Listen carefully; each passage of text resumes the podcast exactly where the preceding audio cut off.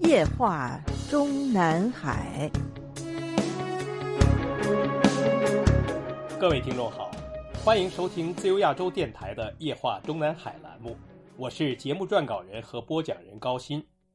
我们本专栏的上篇文章《后任外长刘建超和捞过界的中联部》中，已经向读者和听众们分析了，如果习近平当局已经在内部决定王毅将不再以政治局委员、中央外办主任身份兼任外长的话，那么新任外长势必也应该依照过去已经形成的惯例，被任命为国务院的专职国务委员，以对内对外彰显中共中央政府的外交部的部国级地位。那么，这个人选的政治身份怎么说也得是在位中央委员。不太好想象，习近平一时心血来潮就会安排一个非中央委员进入国务院的国务委员序列。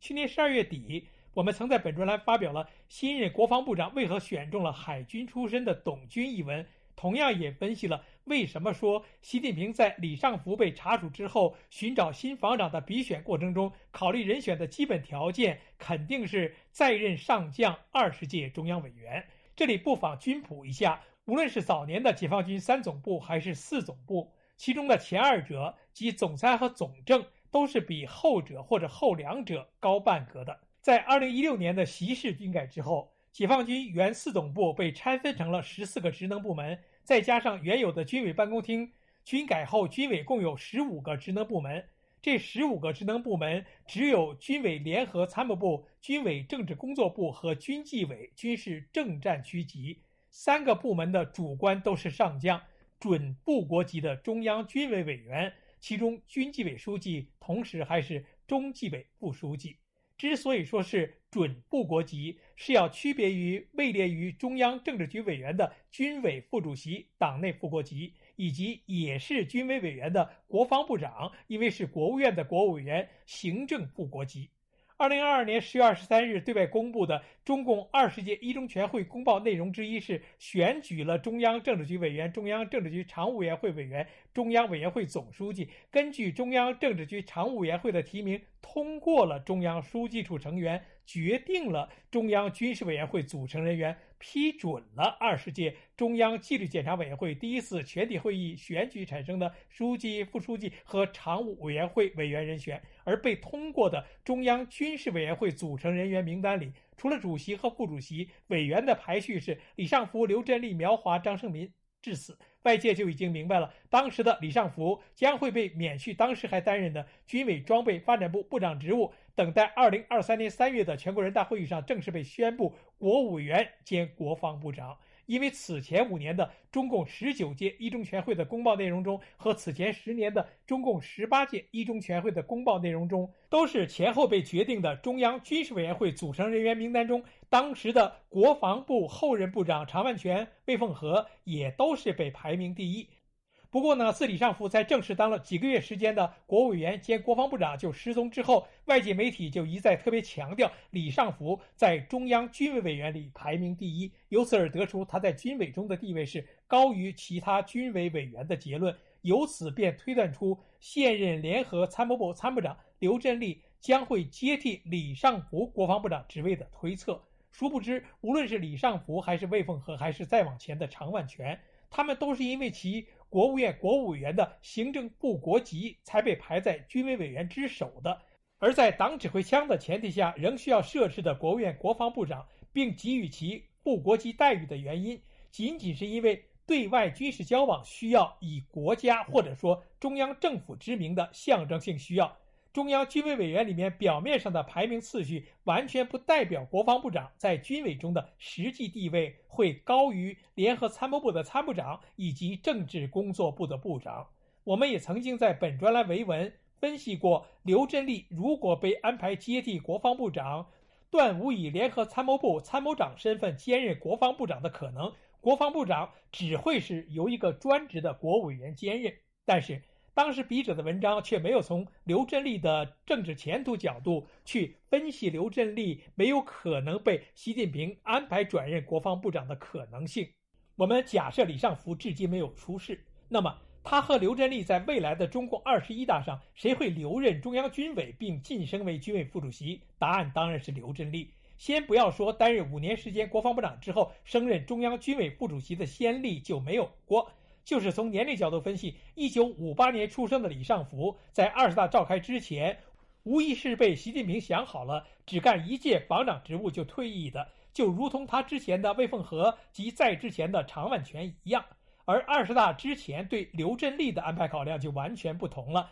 出生于一九六四年八月的刘振立比习近平年轻十一岁，比二十大连任军委副主席的张又侠年轻十三岁，比二十大新任军委副主席何卫东年轻七岁。所以，仅从所谓年龄梯队的角度分析，习近平在二十大召开之前选中了刘振立接替联合参谋部参谋长的时候，就已经设计好了。他将是习近平在二十一大上连任第四届的同时的下届军委副主席之一，所以从这个角度分析，李尚福出事之后，气急败坏的习近平在考虑国防部长职务接替人选时，应该是没有打过刘振立的主意。现在国防部长已经由董军上位，而一九六一年出生的董军比去年三月退役的前国防部长魏凤和年轻七岁。到二零二七年的二十一大召开时才满六十六岁，即使不被破例继续按照副国级七上八下的标准，也不应该面临和魏凤和一样担任五年时间国防部长职务便退役的命运。届时连任国防部长，甚至被破例安排从国防部长升任军委副主席，都是有可能的。当然，如上分析的前提是，董军只是暂时先接替了国防部长一个职务。接下来将会被在党的中央全会上与李尚福被宣布免除其党的中央军委委员职务的同时，被宣布为新任党的中央军事委员会里排名第一的委员。在此前提下，他董军还会在之后的全国人大会议上被宣布为国家军委，也就是中华人民共和国军事委员会的委员，同时也被宣布为国务院的国务委员。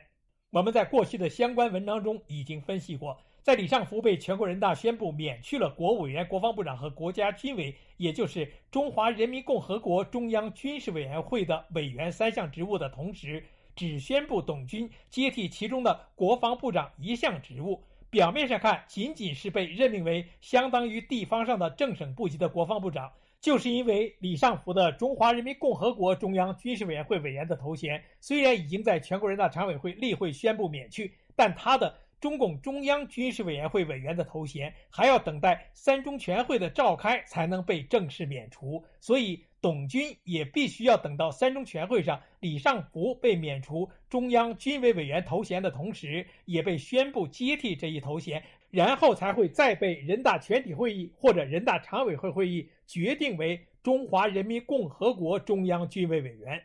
也就是说，虽然董军在被任命为国防部长之后已经是事实上的中央军委委员，只是因为程序上的障碍不能现在就对外宣布而已。显然，也是因为董军目前还不能被公开宣布为中央军委委员，